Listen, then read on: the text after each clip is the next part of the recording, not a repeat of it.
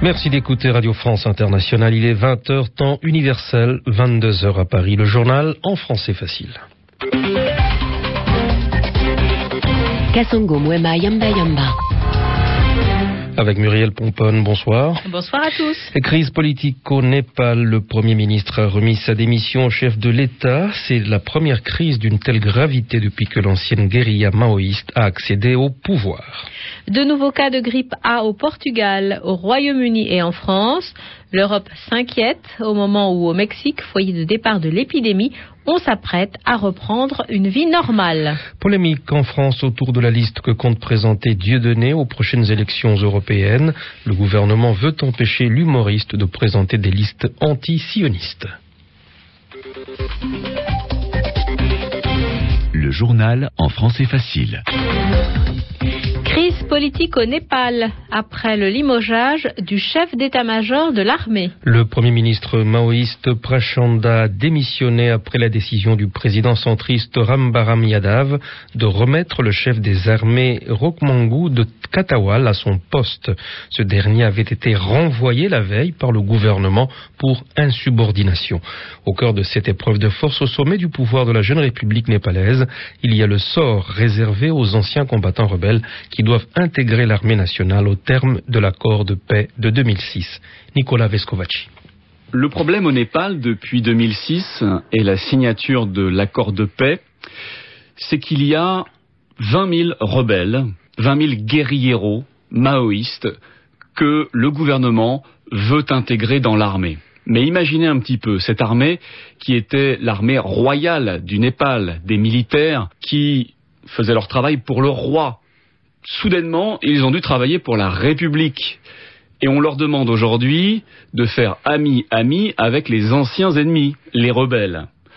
Le Premier ministre, Prachanda, ce qui veut dire féroce, c'est son surnom du temps où il était le leader de la guérilla maoïste, veut que ces anciens soldats, ces anciens combattants soient intégrés dans l'armée.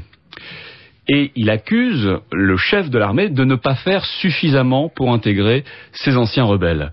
C'est pour ça que Prachanda a décidé dimanche de limoger le chef de l'armée.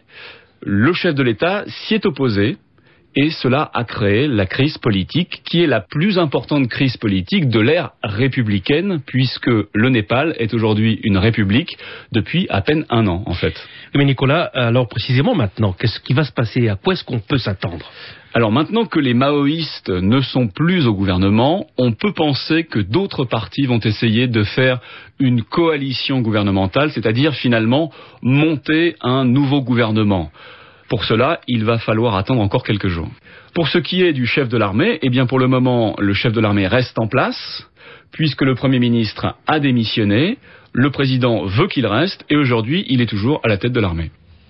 Lourd bilan de plusieurs attaques en Afghanistan. 29 morts au moins ces dernières heures, dont 7 dans un attentat suicide revendiqué par les talibans près de la capitale. Le kamikaze était un enfant de 14 ans. Toujours en Afghanistan, le président Hamid Karzai, au pouvoir depuis 2001, a officiellement présenté sa candidature aujourd'hui. Candidature pour un nouveau mandat. Le vote aura lieu le 20 août prochain. Au Pakistan, des talibans armés patrouillaient lundi dans les villes de la vallée de Swat, dans le nord-ouest du pays. Des patrouilles organisées malgré le couvre-feu de l'armée. L'armée qui a déclenché il y a huit jours une offensive pour reprendre des districts voisins qui sont aux mains des talibans. Le nouveau ministre israélien des Affaires étrangères a entamé ce lundi une tournée en Europe. Pour son tout premier déplacement à l'étranger, Avigdor Lieberman est à Rome en route pour Paris, Prague et Bonn. Au cours de cette tournée, le chef de la diplomatie israélienne va tenter de rassurer les Européens sur les intentions de son gouvernement qui est opposé à la création d'un État palestinien. L'Union européenne, elle, estime que la paix au Proche-Orient ne peut pas se faire sans la création d'un État palestinien. Il n'y a aucune étape de prévue en Espagne. L'Espagne, malgré l'avis défavorable du parquet, le juge Fernando Andro a décidé de poursuivre son enquête sur un bombardement à Gaza en 2002 pour crime contre l'humanité. Un chef du Hamas et 14 civils palestiniens avaient été tués dans cette attaque israélienne. Israël a d'ailleurs qualifié la décision du juge de manœuvre politique infondée. Le Premier ministre irakien se trouve en France. Nouri al-Maliki a rencontré cet après-midi le président Nicolas Sarkozy et comme avec le patronat ce matin, il s'est montré rassurant sur la stabilité de son pays malgré une poussée de violence et a encouragé les entreprises à investir en Irak. En France, l'éventuelle interdiction des listes Dieudonné aux européennes fait débat. Claude Guéant, le secrétaire général de l'Élysée, l'a confirmé ce matin. Le gouvernement étudie pour voir s'il est possible, sur le plan juridique, d'empêcher l'humoriste Dieudonné de présenter des listes anti-sionistes. L'humoriste a aussitôt qualifié le secrétaire général de l'Élysée de bon petit soldat d'un groupe sioniste. Quelles, sont les chances d'aboutir de la démarche du gouvernement? Écoutez la réponse de Didier Mauss, conseiller d'État, président de l'Association internationale de droit constitutionnel. Le cas de l'interdiction n'est pas prévu. Il y a un principe de base en matière électorale, que ce soit pour les élections européennes ou pour d'autres, c'est la liberté de candidature. Et on ne peut refuser l'enregistrement d'une liste ou d'un candidat que dans des cas extraordinairement précis, qui pour les élections européennes sont des conditions de fait.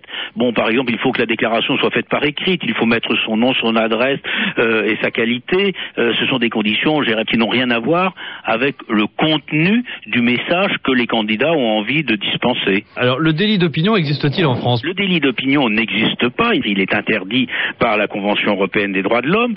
Ce qui existe, c'est en droit pénal un certain nombre d'incriminations qui permettent de punir des personnes qui profèrent des propos de caractère euh, antisémite, de provocation à la haine raciale, et ainsi de suite. Et ça, ça existe dans tous les pays euh, démocratiques, cest dire parce qu'il y a des limites à ne pas franchir. Bon, il y a une limite très particulière en France qui résulte de la loi Guesso, qui est l'interdiction de faire l'apologie du négationnisme. Mais j'allais dire, au-delà de ça, ou à part cela, euh, il n'y a pas de délit d'opinion, et il y en a encore moins, si j'ose dire, en matière électorale. Car s'il n'y a pas la possibilité de débattre en matière électorale, à quoi servent les élections? Mais si euh, Dieudonné était condamné euh, pénalement parlant, ça pourrait avoir un impact sur leur liste? Juridiquement parlant, si une personne est condamnée de manière définitive et qu'elle est privée de ses droits civiques, c'est-à-dire euh, du droit d'être électeur et par conséquent du droit d'être candidat, eh bien évidemment, elle ne peut plus être candidate. Didier Mose, conseiller d'État au micro de Jean-François Cadet. Sur le front de la grippe A et des risques de propagation du virus, la situation semble s'améliorer. Oui, même si de nouveaux cas malades ont été clairement identifiés en France lundi, les autorités se veulent rassurantes et vont lancer demain mardi une vaste campagne d'information en direction du public. Didier Houssin, directeur général de la santé on est, selon les informations dont on dispose et qui peuvent évoluer évidemment de, jour en jour, euh, sur la notion de cas entre guillemets bénin, c'est-à-dire de grippe euh, assez classique et, peu grave, sans, sans complications, euh, comme ça a été observé d'ailleurs dans la plupart aujourd'hui des pays européens et y compris aux États-Unis, c'est-à-dire une forme de grippe qui n'a pas de gravité particulière. Le point de la situation mondiale, c'est que nous assistons à une augmentation du nombre de cas, mais sans vraiment d'accélération de la dynamique du phénomène. Donc, euh, je dirais vigilance, vigilance, vigilance. Alors, les trois précautions, c'est d'abord, premièrement, de de, se laver les mains de façon efficace, c'était avec du savon ou une solution hydroalcoolique. Ensuite, d'utiliser un mouchoir si on, si on tousse ou si on est euh, enrhumé. Et puis, en cas d'apparition de troubles, eh bien, d'appeler euh, aujourd'hui le centre 15, demain le médecin traitant ou le centre 15 pour que rapidement euh, un contact puisse être pris avec le, système de soins et qu'on puisse bah, vous prendre en charge au mieux. Didier Houssin, directeur général de la santé, au micro de Jean-Rémy Maquia.